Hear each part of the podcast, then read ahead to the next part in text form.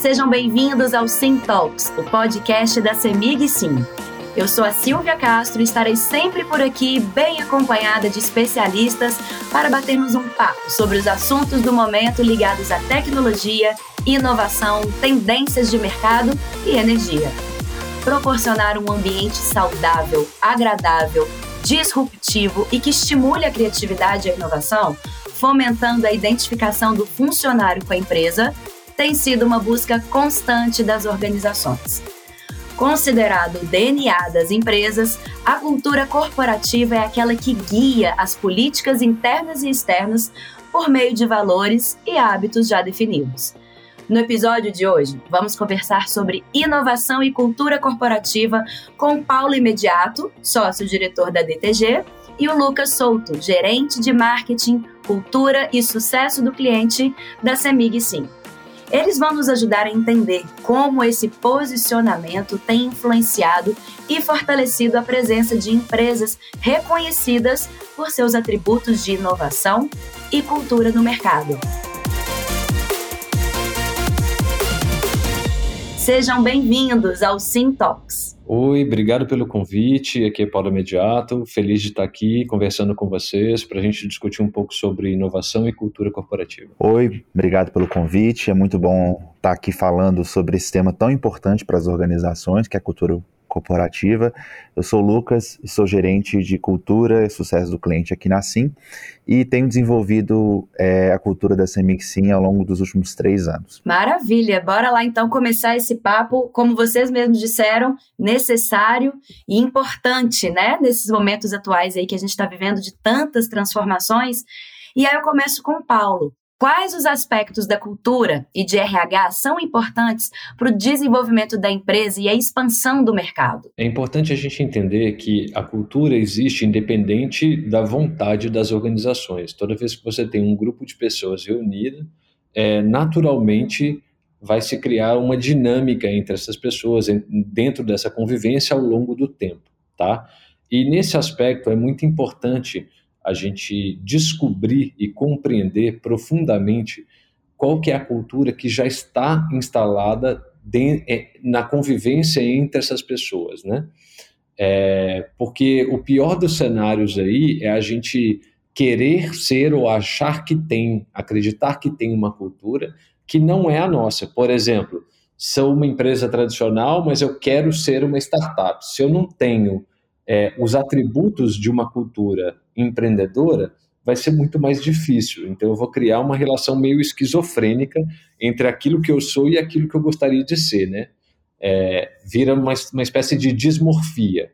Então, é muito importante, primeiro, eu conhecer as pessoas que fazem parte da minha organização e como é que essa organização se dá em conjunto, como é que ela toma decisão, como é que ela convive, como é que o poder se organiza dentro dessa organização, do que, que as pessoas têm medo, do que, que as pessoas desejam, né? O, o, quais são os pontos mais fortes, o porquê que as pessoas estão ali juntas, quais são as motivações é, que fazem essas pessoas se reunirem em torno de um projeto, certo? Então, é muito importante que haja um alinhamento e a investigação sobre o que há de divergente e de convergente entre as pessoas, entre o entendimento que a gente tem da própria organização e da relação dessa organização com o mercado, com os seus clientes, tá? É muito importante a gente ter uma comunicação autêntica, ou seja, a gente falar como a gente é e não falar como a gente gostaria de ser. Não adianta eu querer falar como se eu fosse o Google, se eu não sou o Google, porque o mercado vai entender isso, vai captar isso, e aí não é legal. É, então, transparência e a coerência entre aquilo que é dito e aquilo que é feito é fundamental para que seja construída uma relação de confiança e de credibilidade, tanto para dentro quanto para fora, para o mercado. Você tocou num ponto muito importante, Paulo, que eu tenho escutado falar isso muito no mercado, dos colaboradores terem a ciência do propósito, do porquê daquela empresa, aonde que ela quer chegar, que é uma coisa óbvia, mas nem todo mundo tem isso é, enraizado e ali no cerne ali da cultura da empresa, né? Deixa eu fazer um comentário que é o seguinte: é, isso é fundamental, mas há um ponto sensível aí, é que tem muita empresa que, na moda do propósito, construiu um propósito é, marqueteiro, vamos dizer assim, ou aspiracional, algo que eles gostariam de ser. Claro, o propósito é sempre aspiracional em alguma medida, mas ele tem que partir dos elementos que estão dentro da organização. Então não adianta eu ser a empresa A ou B e escrever um propósito, por exemplo, do Google ou da Apple. Vai ficar muito distante. Isso vai gerar um processo de descolamento ou de perda de credibilidade e de perda de confiança. Então é muito importante que se alinhe o propósito e que se construa o propósito, mas a partir daquilo que a gente tem em casa e aonde a gente quer chegar dentro das nossas possibilidades. Verdade, verdade. Afinal, é, a empresa é feita de pessoas e essas pessoas têm aí essas características, esses desejos aí individuais e que juntos eles vão construir essa identidade da empresa, né? Agora, Lucas, me conta uma coisa. Em que ponto que a cultura corporativa de uma empresa está ligada à inovação? Então, Silvia, a cultura corporativa ela está totalmente ligada à inovação a partir do momento que a gente precisa dela para subsidiar é, não só a inovação, mas com que as pessoas tenham voz na organização, com que as pessoas participem da estratégia da empresa, é, e, que as, e que as empresas e os líderes tenham uma tolerância a erros para que a gente possa cada vez inovar mais, errar rápido e conseguir corrigir o rumo é, das atividades. É importante a gente também é, explicar o que, que é cultura, né? Então a cultura ela se expressa na organização principalmente de quatro, em quatro principais formas: coisas, rituais, comportamentos e processo.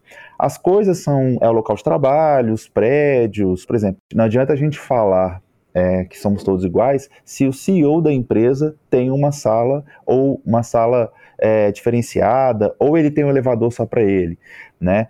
Ao mesmo tempo, não adianta a gente ter uma empresa toda colorida, se comportar como startup, mas ali na cultura do dia a dia nada disso se, se, se sustenta. Tem os rituais também, folgas, horários, é, as reuniões, como se dá esse reconhecimento. Por exemplo, se a empresa fala que ela é colaborativa, que ela valoriza a colaboração, mas no fim do ano ela reconhece uma pessoa que não foi colaborativa, ela está ali dizendo que a colaboração não é tão importante assim. Também tem os processos, né? Os projetos, é, que projetos são priorizados, como que é feita a comunicação desses projetos, como que são tomadas medidas disciplinares para aquelas pessoas que não têm comportamentos é, aderentes à cultura. E também, em última escala, os comportamentos também ditam a cultura. É, como que os líderes tratam os colegas, como que os colegas conversam entre eles, é, como que essa liderança se comporta e como que esses processos decisórios com os clientes, é, com outros públicos da empresa, eles são priorizados ou não.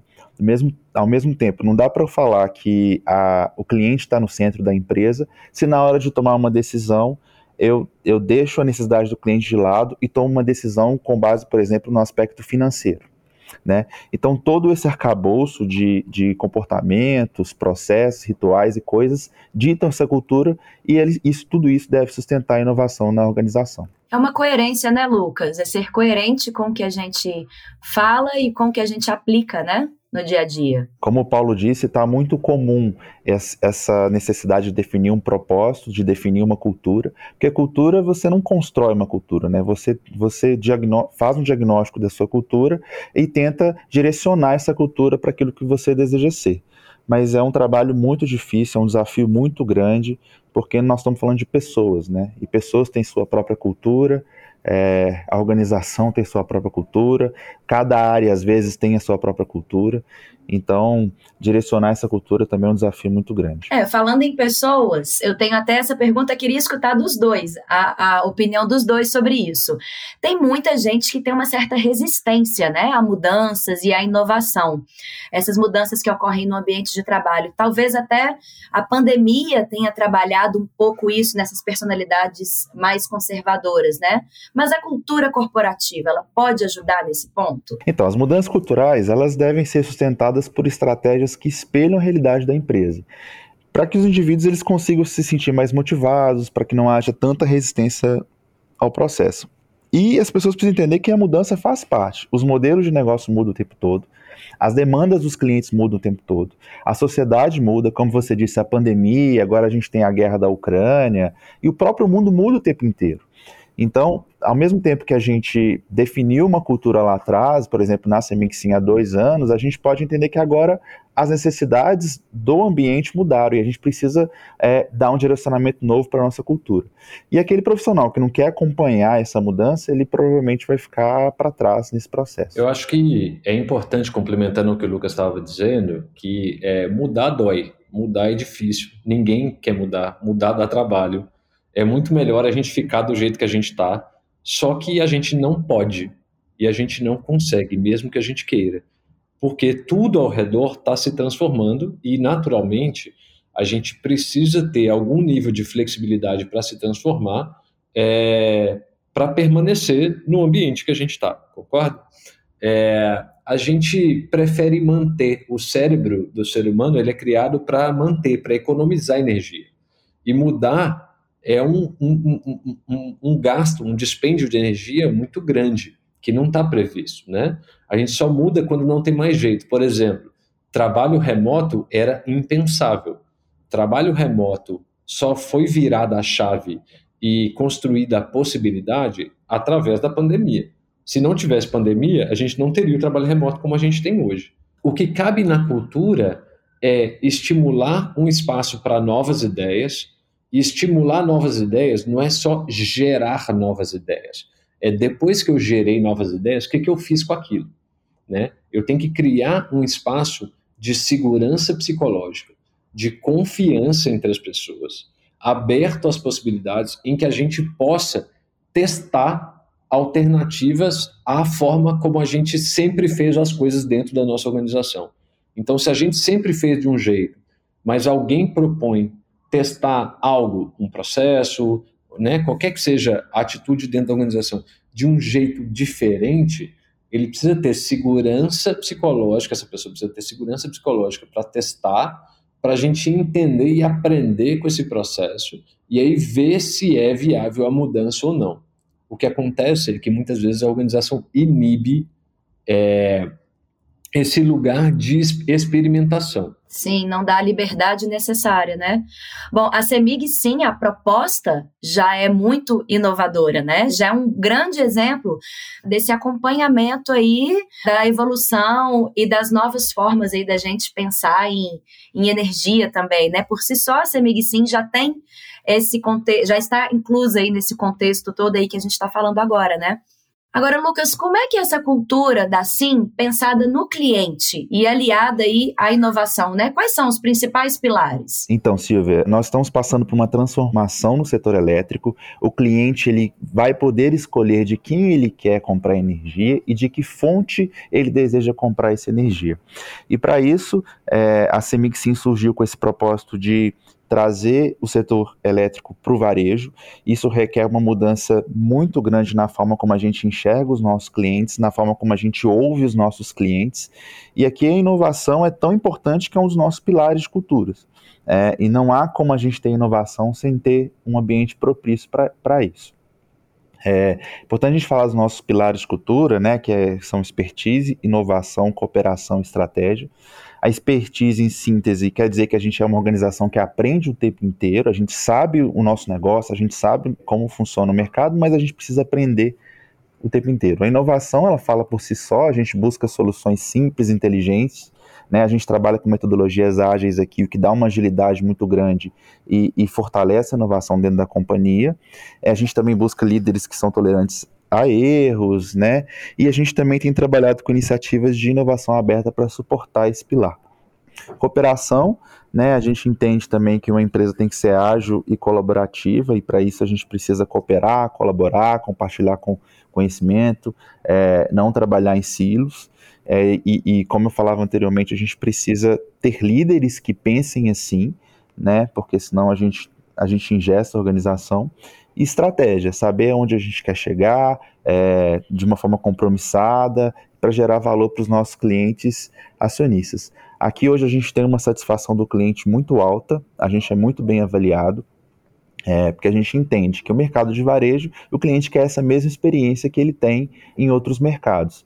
Mas aqui na Sim a gente escuta o cliente, a gente busca ouvir as necessidades deles, criar produtos adequados para essas necessidades e colocá-los no centro da decisão. Bom, pensando aí nesses pilares todos, vou te fazer uma pergunta desafiadora, hein, Paulo?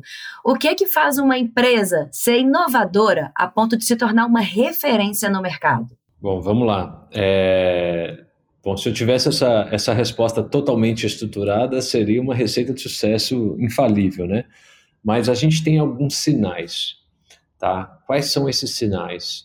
As organizações, elas durante muito tempo, elas se organizaram primeiro em torno de um produto, em torno de um processo produtivo e depois em torno de um produto para atender às expectativas dos acionistas. Né? Assim funcionou durante mais de um século aí.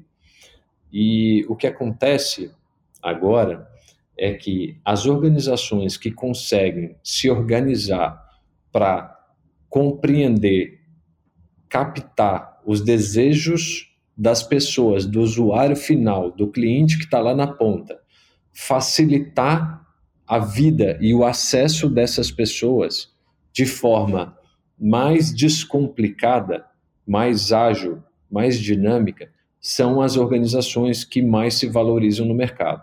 Então, por exemplo, quando a gente pensa por que, que a Apple tem o valor que a Apple tem, ela tem o valor que ela tem porque ela oferece uma experiência que surpreende e facilita a vida das pessoas na ponta. É claro que existe toda uma construção de marca e etc., e toda a, a a, a parte hard de ciência e engenharia por trás dos produtos, mas no fim das contas é isso, eu te ofereço uh, uma experiência facilitada. Por que, que o Nubank, por exemplo, em serviços financeiros, se transformou um, num fenômeno no Brasil? Porque ele facilitou, é uma organização que facilita a relação com uma instituição bancária que os brasileiros têm um pouco de ranço. Quando eu tenho uma relação que é mais horizontal, ela tem uma dinâmica diferente, ela cria um engajamento diferente e ela resolve dores para mim que quando eu estou na fila de um banco tradicional eu não consigo resolver. E eu imagino que é isso que a SIM vem a fazer é, no setor elétrico, na prestação de serviços no setor elétrico, entendeu? Oferecer é, propostas que atendam às dores que o sistema tradicional muitas vezes não consegue ou não tem o interesse de fazer. Entender as dores do cliente é fundamental, mas a gente também, do lado de dentro aqui, ó, lá dentro de casa, né, arrumando a casa e difundindo uma cultura é, corporativa mais sólida e compreensível e, e bem clara para os colaboradores, também faz toda a diferença, como a gente tem falado aí anteriormente, né? Sim, faz muita diferença. Agora, a gente precisa entender também que uma cultura sólida, ali, ao mesmo tempo que ela é uma força, ela é uma potência, ela representa um risco, porque se a cultura é muito sólida, quer dizer que ela muda pouco, né? A gente precisa ter uma cultura forte, porém flexível, porém aberta à dinâmica de mudança, certo? É, ela precisa gerar um sentimento positivo, um sentimento de confiança nas pessoas, ou seja, os colaboradores, as equipes confiam naquela organização, acreditam que estão trabalhando para construir algo que é melhor do que o que existe no mercado, acreditam que resolvem problemas das pessoas no fim das contas, certo? É, sem fazer com que essa força da cultura se transforme em excesso de confiança, né? Como eu costumo dizer, tem uma analogia aí com o futebol que é um time muito bom consagra um jogador mediano. Né? Ou seja, uma cultura muito forte consagra um jogador mediano, porque a cultura é muito forte e aquilo faz com que todo mundo eleve a barra de produção. Agora, um time ruim detona um jogador que é bom. Né? Se a cultura não é positiva, mesmo que você traga grandes talentos, eles vão perder em performance dentro daquele ambiente. Então é importante que você tenha um ambiente que ele seja frutífero, que ele faça com que as pessoas é, se engajem, produzam e sejam mais felizes fazendo o que elas fazem. Isso é, faz todo sentido dentro de uma organização, sem deixar que isso se torne é, tão forte que seja imutável. Adorei essa analogia aí. Pegando um gancho nessa questão da cultura sólida e forte, as organizações mais tradicionais, elas elas estão tendo dificuldades em mudar o rumo da cultura, né? A cultura foi construída de uma forma tão sólida é, e com rituais e processos tão repetitivos que mudar o rumo dessas empresas tem sido cada vez mais desafiador e, e, é por isso que as empresas de tecnologia, principalmente, elas estão ganhando tanto espaço e, e, se adaptando e ouvindo o cliente de uma forma é, realística, é, em detrimento das, das outras organizações mais clássicas, né? Com certeza. E cuidando aí desse terreno fértil dentro da empresa, claro que isso acaba afetando na produtividade da equipe, né, Paulo? Como é que isso acontece? Como que você faz aí esse link que com certeza está diretamente ligado, né, entre a, a, cultura corporativa e a produtividade da equipe? É curioso porque assim a cultura faz com que as pessoas se, é, sintam maior ou menor pertencimento, né?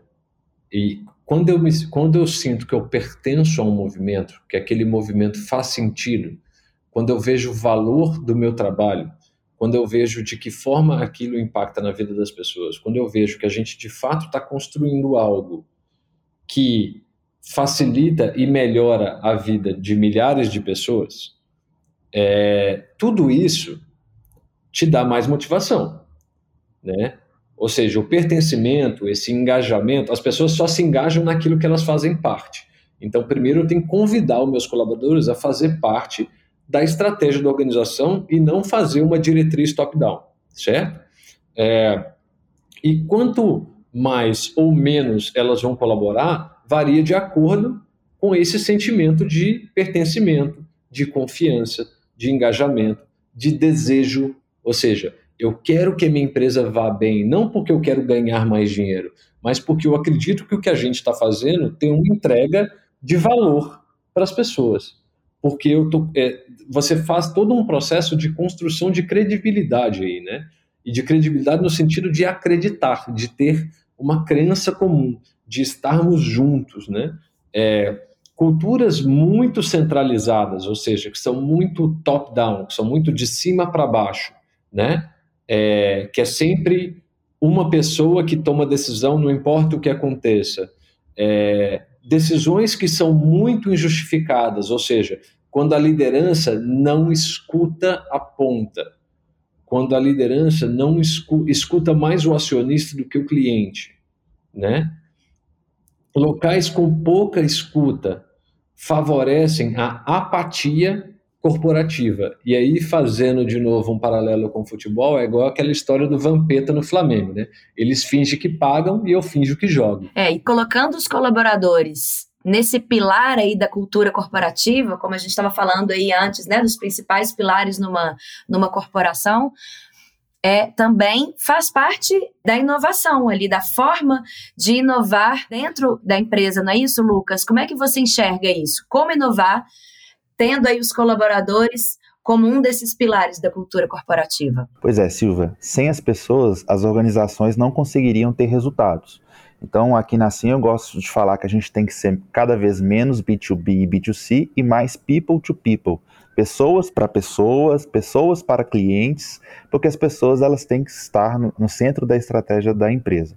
Aqui a gente busca que as pessoas tenham autonomia na tomada de decisões, que os líderes sejam próximos, e a gente tenta ser cada vez menos hierarquizado. A gente precisa ter uma hierarquia por, por uma questão de organização, mas a gente tenta quebrar essa hierarquia cada vez mais e, e trabalhar uma cultura mais horizontal. É, os nossos primeiros trabalhos de cultura, quando, a, quando assim foi, foi criada lá em 2019, o Paulo até participou desse processo, a gente construiu uma cultura é, de uma forma conjunta. Nossos colaboradores construíram é, esses, esse plano de cultura, a gente também construiu o nosso planejamento naquela ocasião de uma forma colaborativa, porque a gente quer ouvir as pessoas e a gente sabe que as pessoas é o pilar é, da cultura e da inovação. É, no momento a gente está com um diagnóstico novo de cultura e de clima. A gente está redefinindo também nossos processos de seleção de pessoas, retenção de talentos, é, onboarding também, que é, que, é, que é o momento que a pessoa entra na empresa. A gente está nesse momento construindo esses novos processos porque a gente entende que as pessoas é, são o pilar da nossa cultura e que os nossos resultados empresariais também dependem disso. Agora, Paulo, pensando nessa questão que o Lucas está falando de estar, é, de estarem se reorganizando e repensando alguns processos internos, a gente poderia dizer que a cultura corporativa é algo mutável? Como é que a gente pode manter é, essa cultura ativa em paralelo ao crescimento e à expansão da empresa e essas mudanças aí que invariavelmente acontecem? Bom, é importante a gente entender que cultura é formada por pessoas, por pessoas. Se as pessoas mudam, a cultura muda. Se a convivência entre as pessoas, se a dinâmica e se a organização se a estruturação do poder, da tomada de decisão entre as pessoas muda, a cultura muda. Se a empresa cresce e traz muitas pessoas para dentro, a cultura vai mudar. É, e a partir de cada pessoa, você vai ter uma nova equalização, vamos dizer assim, entre os fatores internos. O que a gente pode fazer é entender que não há como a gente controlar uma cultura corporativa, o que a gente pode é tentar influenciar, positiva ou negativamente. No caso, a gente está falando de influenciar positivamente, né? Como é que a gente consegue é, fazer as escolhas diante de um novo grupo, ou de um grupo que se expande, ou que se transforma ao longo do tempo, é, para manter aquilo que para a gente é fundamental e não pode e que é intocável, né? Inclusive, a gente precisa questionar essas cláusulas intocáveis de qualquer aspecto da nossa convivência e da nossa cultura, mas entender o que, que a gente precisa manter e o que, que a gente está disposto a transformar, a questionar ao longo do tempo, num processo que não acontece de uma hora para outra. Não acontece por virada de chave. A condução de uma cultura não acontece espontaneamente do nada ela acontece ao longo do tempo, em longo prazo. É muito mais fisioterapia do que uma grande virada de chave, sabe? É fundamental ter flexibilidade para acolher a mudança quando o grupo muda, quando o mercado muda, quando os clientes mudam. A gente precisa sentar e repactuar os nossos compromissos, rever aquilo que era fundamental três anos atrás, entender se o quanto aquilo isso foi transformado, né? E de que forma a gente pode construir novos caminhos e novas perspectivas e novos cenários. Ou seja, a partir de cada aspecto que foi transformado, como é que a gente cria pelo menos dois ou três cenários para a gente ter uma visão de futuro mais alinhada com esse novo grupo, né? Perfeito, sempre fazendo uma uma avaliação, né, do que aconteceu, dos resultados obtidos ali e pensando aí nos próximos passos com mais cautela, né? Deixa eu só fazer um parênteses que é muito importante quando a gente está falando de cultura, cultura organizacional. As mudanças demandam engajamento individual de todas as pessoas. Não adianta o líder falar que ele quer que as pessoas mudem, mas que ele não muda. A mudança começa de cima e começa pelo exemplo. Então, se a gente precisa que uma organização se transforme, não há campanha de marketing, de publicidade, não há política de RH, não há nada que faça com, com, uma, com que uma organização se transforme mais do que o exemplo que vem de dentro e de cima, tá? É muito importante que as lideranças entendam isso. Ou seja, se eu quero influenciar e não transformar ou manipular, porque isso é impossível, mas se eu quero influenciar positivamente a minha cultura, a mudança começa a partir das minhas próprias iniciativas. E isso vale, Paulo, para qualquer modelo de negócio, né? A gente está falando aí de, de diretrizes e de posicionamentos que todas as empresas podem adotar, né? Exato, é bem por aí. E aí, Lucas, eu te pergunto, de que forma que a Sim tem trabalhado para fortalecer essa cultura junto aos colaboradores? Então, Silvio, o primeiro fator para fortalecer a nossa cultura é a liderança, como o Paulo disse. A gestão desempenha um papel central na introdução e na ancoragem dessa cultura por meio de exemplos e por meio de comportamentos, e eles precisam ter criatividade para ser empático, para resolver problemas e buscar a inovação de uma forma assertiva. E a tarefa dos gestores é criar condições adequadas para o desenvolvimento de ideias dentro das equipes, dentro dos times, dos processos. E se não há inovação, não há exemplo na liderança, é, certamente a organização não vai atingir é, os objetivos culturais é, e também de clima organizacional. É, e as ações e o símbolo do líder também têm um impacto direto na cultura de uma empresa. Eles são fonte de inspiração, então eles precisam ser o principal promotor da cultura e se tornar um modelo para o tipo de comportamento que é esperado de todos. Aqui na SIM, além da, das ações de comunicação e de de eventos que a gente realiza para fortalecer a nossa cultura e também o relacionamento entre os times, a gente também trabalha com metodologias ágeis em todos os processos. As pessoas dentro dessas, desses squads, as pessoas têm autonomia para poder é, buscar novas soluções, para poder propor ideias e fazer com que essas ideias saiam do papel. A gente tem alguns laboratórios de inovação também recorrentes para a gente é, discutir, manter inovação, é, manter a chama da inovação acesa. E a gente também trabalha com inovação aberta. A gente traz as startups para dentro da empresa para que a gente possa é, entender novos modelos de negócio, conhecer novas formas de trabalho. E além disso, a gente também está refazendo esse plano de cultura e também o nosso processo de gestão de pessoas, assim com, começou com 15 funcionários há três anos, hoje a gente está com quase 70. Nós crescemos muito nos últimos anos e, e no meio disso tudo teve uma pandemia. Então as pessoas é, trabalharam de casa, muitas pessoas novas chegaram com uma nova forma de, de, de, trabalhar, com um novo olhar sobre os nossos processos, e a gente precisa agora readaptar para poder atingir os nossos objetivos, que são muito grandes. A gente está investindo um bilhão de reais é, num período curto de cinco anos e a gente cresceu 41% no ano passado, então é um ritmo de crescimento muito acelerado.